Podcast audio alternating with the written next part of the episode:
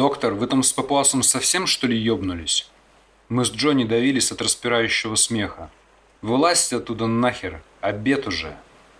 За несколько секунд до того, как Эдик героически принял на свою бедовую голову основной удар, Старпом, проходящий мимо, тоже оказался чрезвычайно заинтересован фактом левитирующей каски.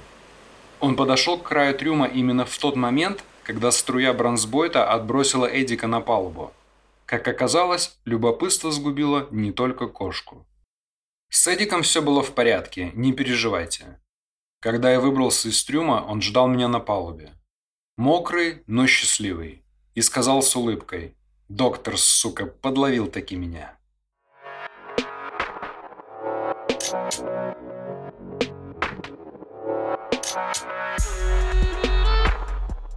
Но главное и отнюдь не такое веселое приключение Эдика заключалось в том, что он постоянно одалживал деньги. И это полбеды. Эдик одалживал деньги тем, кому одалживать не нужно совсем. Ну вот совсем-совсем. На момент повествования Боров должен был Эдику две с половиной тысячи долларов. Проведя нехитрые вычисления со скромными цифрами, составляющими зарплату матроса второго класса, можно прийти к выводу, что Боров был должен Эдику около шести месяцев его корабельной жизни.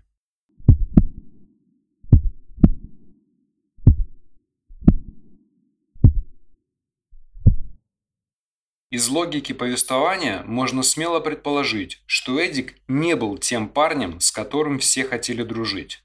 Но нам же всем хочется дружить, правда?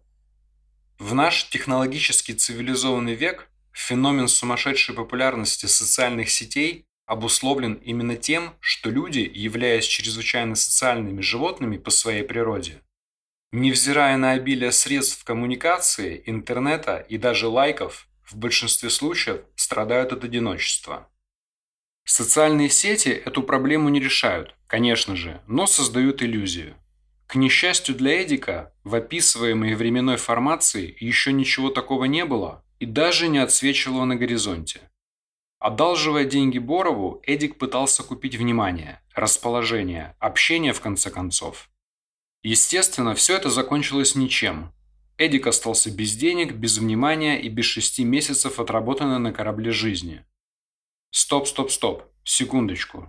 Я не хочу никого расстраивать и разводить безнадегу. В тот момент, когда я стоял на палубе перед мокрым Эдиком, у него не было ни денег, ни внимания, ни общения, ни шести месяцев отработанной на корабле жизни. Но история же еще не закончена, верно?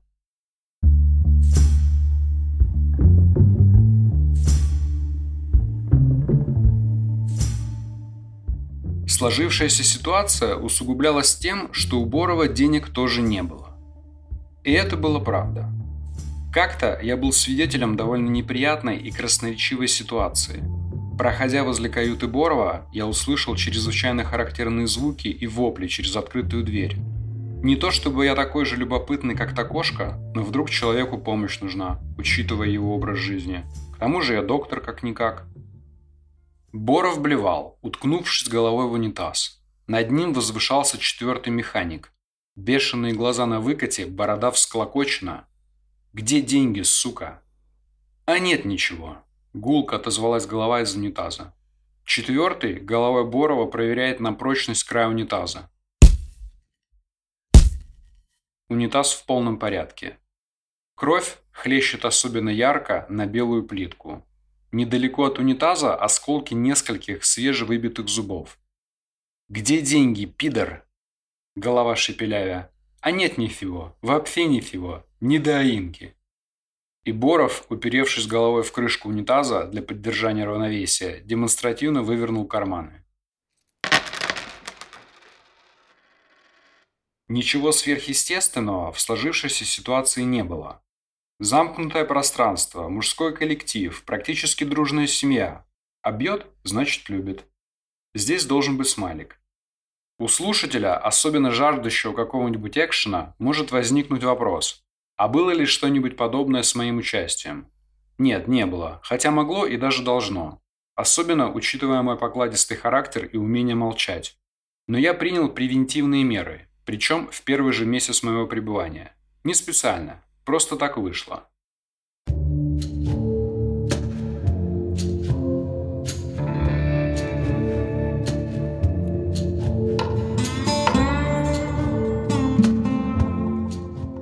Компактную, но тяжелую пожарно-зенитную установку после окончания тюремных постирушек необходимо вытащить из трюма. Ага, спасибо, капитан Очевидность. Обычно для этой процедуры использовались четыре руки и два человека. Я стоял у края трюма с выброской в руке и ждал, когда внизу ее привяжут к треногой платформе. Почувствовав натяжение выброски, я двумя руками немного потянул веревку. Штуковина, висевшая внизу, была довольно увесистая, но не неподъемная. В метрах 25 на противоположной стороне трюма стоял старший матрос по кличке Рыжий – Рыжий был опытным и повидавшим всякое моряком. Считал себя матерым мариманом и даже, наверное, практически волком Ларсоном. Своеобразной ларсоновской философии жизненной закваски Рыжий не придерживался, и на том спасибо, но периодически вел себя как поц и мудак. Конфликты на корабле лучше гасить в зародыше, впрочем, как и в обычной жизни. Невзирая на промежуточный результат, Окончание разборок в плоскости применения физического воздействия всегда имеет особо неприятный и неизменный финал. Чемодан, аэропорт, домой. Причем за свой счет. Так как я был в море первый раз, меня периодически пытались как-то спровоцировать на конфликт. Рыжий усердствовал, особенно целеустремленно. Ну, не нравился я ему.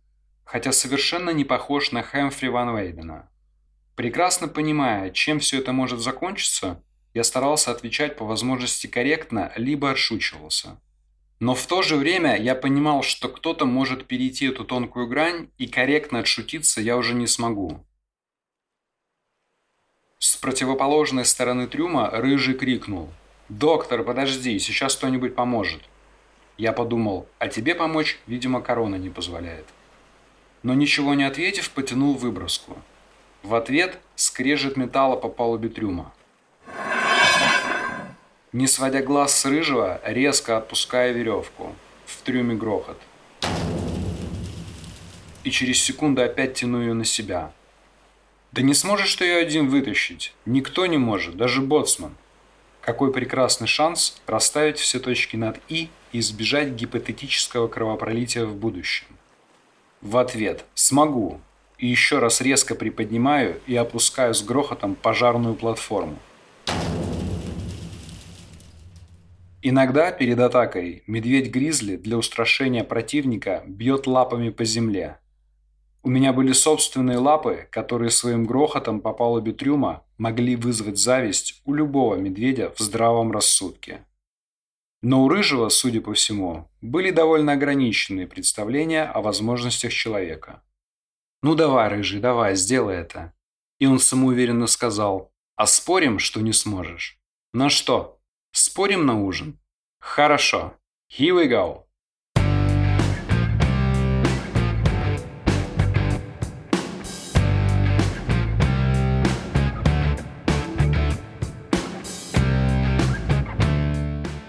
В бодибилдинге есть упражнение, которое называется тяга гантелей в наклоне. Основной функцией этого упражнения является укрепление и развитие широчайших мышц спины – кстати, это одно из любимых упражнений Арнольда Шварценеггера. Я молча тянул, правда не совсем в наклоне, пожарную платформу из трюма и смотрел в глаза рыжему. Где-то на высоте третьего этажа среднестатистической хрущевки самоуверенность в глазах старшего матроса сменилась на неуверенность.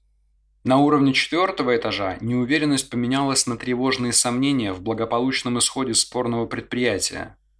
На уровне пятого этажа в глазах сквозила неотвратимая безысходность.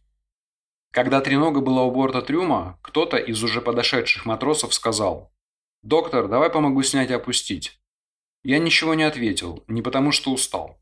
Для заключительного и эффектного аккорда мне нужно было закончить начатое самому.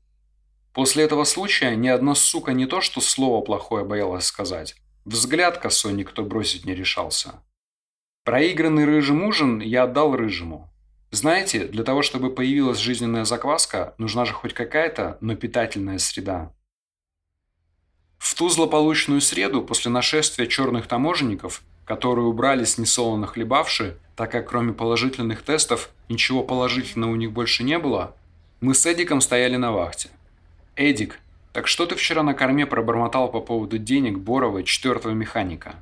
Доктор, да я не знаю ничего толком и не понимаю. Боров перед отъездом сказал, что всю сумму мне отдаст четвертый.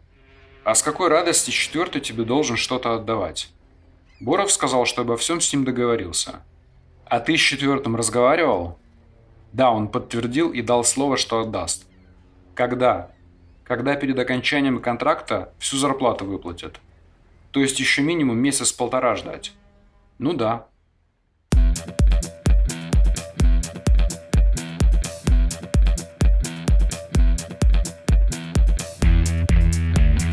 Четвертый механик был крепким и жилистым мужиком, лет около 40. Есть люди, которые в любой компании всегда стараются быть в самой гуще событий и центре внимания. Постоянно шутят, что-то рассказывают и притягивают к себе как магнит. Четвертый представлял классический образец такого персонажа, и, насколько я помню, его любимая история, которую он повторял уже фиг знает в какой раз, была история о замечательной дочке, умнице и красавице, которой сватается практически вся приличная часть мужского населения Одессы, а также Греции и всей Италии.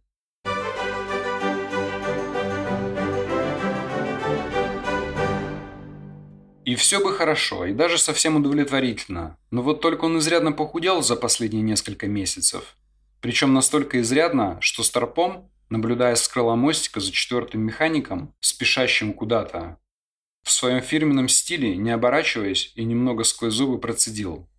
«Доктор, мне кажется, или Сережа сбросил вес? Интересно, если ему сбрить бороду, там от лица еще что-то останется? Он к тебе случайно не обращался?» Старпом был далеко не дурак и все прекрасно понимал. Но его попытка симулирования слабоумия мне настолько понравилась, что я не мог удержаться и не просимулировать в ответ. «Какой Сережа?» Четвертый, Сережа, бля. Доктор, что ты мне бейцы крутишь? А, четвертый? Нет, не обращался. Старпом начинал терять терпение. Ты что, не видишь, что он похудел? На нем футболка и шорты уже как на пугале болтаются. Мысленно. Четвертый, сука, палится, так как скинул он уже, наверное, килограммов 15. Вслух. Алексеевич, ну может человек готовится к окончанию контракта. Скоро домой, там жена, все дела. Может он на диете. «Доктор, он за соседним столиком сидит, и я вижу, что он топчет, как слепая лошадь. Чиф, ну тогда я без руля». «Без руля? У тебя руки на руле. Крепче за шоферку держись». Несмотря на наши сдержанно деловито-мрачные взаимоотношения, Старпом никогда не позволял себе ничего личного и лишнего в мой адрес. Между нами был давным-давно подписан молчаливо-корректный пакт о взаимной вежливости. Мы не питали друг другу особых симпатий, но относились уважительно. Несколько месяцев назад он позвал меня на мостик и сказал, «Доктор, теперь ты будешь рулевым. Чиф, я полтора месяца в море и первый раз в жизни. Я тебя научу, становись за руль». «Алексеич, ну чего вдруг?» Его ответ был безапелляционным. «Доктор, мне проще тебя научить рулить, чем этих дебилов английскому. Иди за руль». «Право на борт». «Что значит право на борт?» «Штурвал до отказа крути вправо, Корабль аж заскрипел, наклонившись на правый борт.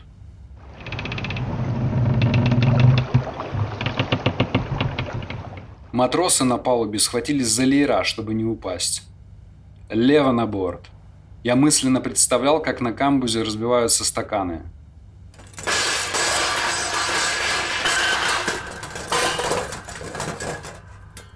Из рации Старпома раздался удивленный голос боцмана. «Алексеич, что это сейчас было?» «Боцман, всем пристегнуть ремни. Доктор рулить учится». За шоферку мне еще рано было держаться, так как мы ждали прибытия лоцмана, и у меня не было желания продолжать эту скользкую беседу. Но Старпом было иного мнения. «Доктор, ну вот скажи мне, по какой причине четвертый мог так похудеть? Может, у него глисты?» Я продолжал симулировать слабоумие. Чиф не оценил мое чувство юмора вообще без шансов. А ты заметил, что он теперь носит футболки только с длинными рукавами? Прекрасно понимая, к чему ведет этот разговор, и прекрасно понимая, что отшучиваться больше не получится, я совершенно серьезно ответил. Да, заметил, но не факт, что он колется внутривенно. Четвертый механик никогда не составлял компанию Лёши в ночных визитах к моей каюте. Но кто их знает, может быть они шприц один на двоих использовали. А похудеть в этом регионе в контексте ваших умозаключений можно либо от героина, либо от кокаина. А ты что думаешь? А ничего я не думаю. Вы же старпом, подойдите к четвертому и скажите. Сережа, а закатай-ка ты свои рукава. Мы же не в Украине, у нас здесь презумпция невиновности. Угу, я читал об этом в еврейской правде. Что? Или в приложении к еврейской правде. Голос привоза называется, не слышали? Поумничай мне тут.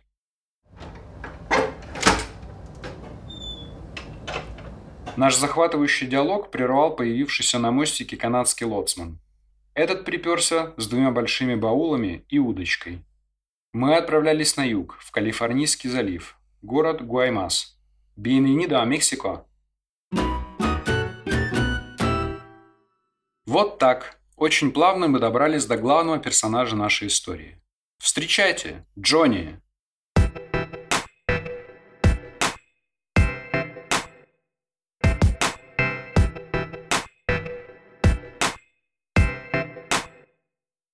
Джонни был индонезийцем, со всеми вытекающими. Какими? Ну, скоро узнаете. На момент моего прибытия на корабль срок Джонни уже приближался к трем с половиной годам. Где там ваша нижняя челюсть? Ничего страшного, поднимайте, поднимайте. Я бы не сказал, что это нормальная ситуация. Как правило, индонезийцы и филиппинцы работают, скажем так, несколько дольше, нежели русскоговорящие. Некоторые из них действительно задерживаются надолго, Делают они это для того, чтобы, отработав один очень и очень долгий контракт, вернуться домой, например, в родную Джакарту, и открыть какой-нибудь небольшой бизнес. Это как раз случай Джонни. Но такое продолжительное пребывание в местах весьма специфичных иногда или, как правило, не проходит бесследно. Весь этот корабельный трэш Джонни компенсировал гульками, пьянками, проститутками и банальным вещизмом. Но Джонни не просто компенсировал, он достигал стадии суперкомпенсации. К своему трех с половиной годовому юбилею сумма его накоплений для открытия заветного бизнеса в Джакарте равнялась даже не нулю. Сумма была со знаком минус. Он был должен практически всем. Вы можете думать все, что угодно и в каких угодно негативных формах. Но, как поется в одной оскароносно известной песне «Till it happens to you, you don't know how it feels». Джонни был чемпионом Индонезии по боксу в каком-то небольшом весе. И исходя из того, что вы уже услышали, крайне сложно предположить, что у Джонни были проблемы с такими модными сейчас постановкой и достижением цели. Просто так, знаете ли, чемпионами по боксу не становятся, даже в Индонезии. Он не мог вернуться домой без денег и продлевал свой контракт еще, еще и еще. Как сказал мне Джонни, «Доктор, как я могу вернуться домой без денег? Как я посмотрю в глаза своему отцу? Джонни, Джонни, Джонни. Он был среднего или даже небольшого роста, где-то метр семьдесят два. Крепкий, коренастый, широкая боксерская грудная клетка. Типичная, приплюснутая, как будто ее рихтовали сковородкой, индонезийская физиономия. Черные причерные длинные волосы, примерно до середины спины. Ну а что вы думали? Попробуйте три с половиной года не стричься. В правом ухе три золотые сережки, в левом штуку восемь. Однажды, ближе к окончанию моей вахты, то есть ближе к полночи, Джонни вернулся со своих традиционных ночных похождений. Он был немного навеселя, довольный и благоухающий Coolwater. «Доктор, Люк», и потрепал расстегнутую до середины груди черную рубашку с золотистым орнаментом. Маленькие головы медузы Гаргоны были везде. На рукавах, на груди, на спине. Пуговицы были тоже золотые и тоже выполнены в виде известного на весь мир логотипа – What's up, Johnny? Доктор. Люк. Версаси. Original? Yeah. Обиженно протянул Джонни. $120 dollars. Looks nice and you look good. Доктор. Люк. Из расстегнутого ворота появилась толстая золотая цепочка и не менее объемный золотой скелет, двигающийся как на шарнирах. How does it cost? 300. Are you nuts? You spend half of your salary. Джонни вздохнул. I can't do anything. Ровно через 24 часа ситуация повторяется. Джонни снова на веселе, снова благоухает. Но настроение уже не очень радужное. Забрался на палубу, стоит и смотрит на меня. What can I do for you, my miserable Indonesian friend? Nothing. I spend everything. So, where's your mind? Over there. Джонни махнул рукой в сторону берега. Через распахнутый ворот рубашки я вижу только цепь, без скелета. «Джонни, where's the skeleton?» «I'm at the present». Мои глаза округляются. «She's a beautiful girl». «Джонни, do you mean Хука?» «Yeah, but you know, she's such a beautiful». И вот так каждый раз, с вариациями на тему, но с неизменным итоговым результатом. Но ну, давайте вернемся в Гуаймас. Откровенно говоря, мне не очень хотелось посещать этот городок. И уж совершенно точно мне не хотелось посещать его вечером или ночью. Возможно, у кого-то зажопошная часть Мексики и вызывает какие-то непонятные романтические чувства, но я к этим кого-то совершенно точно не отношусь. Дело в том, что к временному интервалу под названием Гуаймас я побывал в захолустных мексиканских городках в достаточном количестве. Ничего особенного и уж тем более интересно романтичного в них нет. У меня белый цвет кожи, и для них я fucking гринго, в крайнем случае пендехо. В тот момент, когда в дверь моей каюты кто-то постучал, я думал, конечно же, не об этом. Я собирался почитать книгу.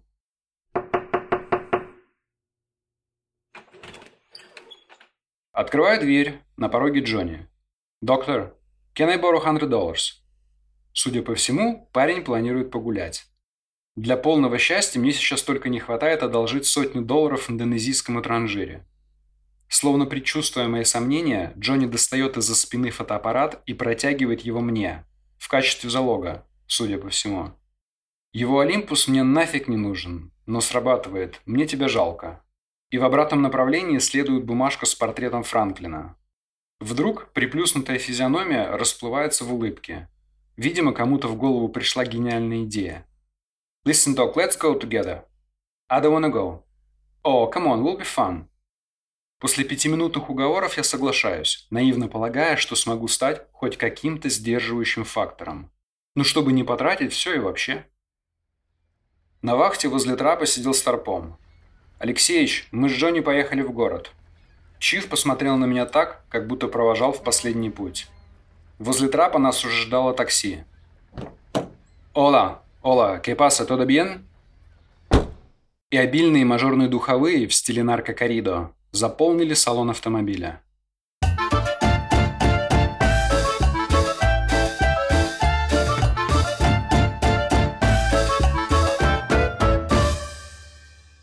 В четвертом эпизоде романа с героином.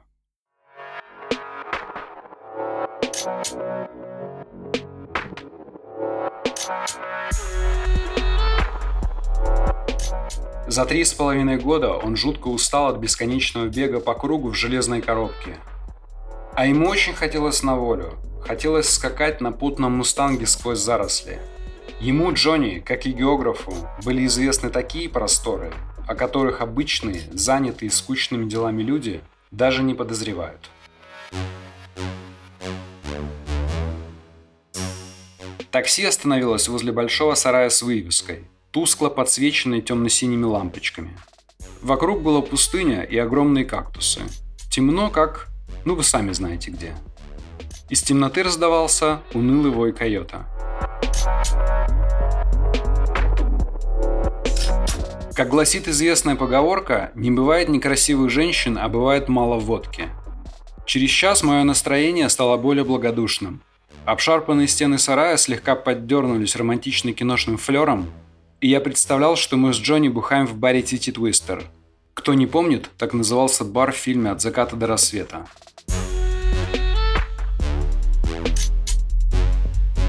Джонни познакомил их с теми, с кем они очень хотели познакомиться.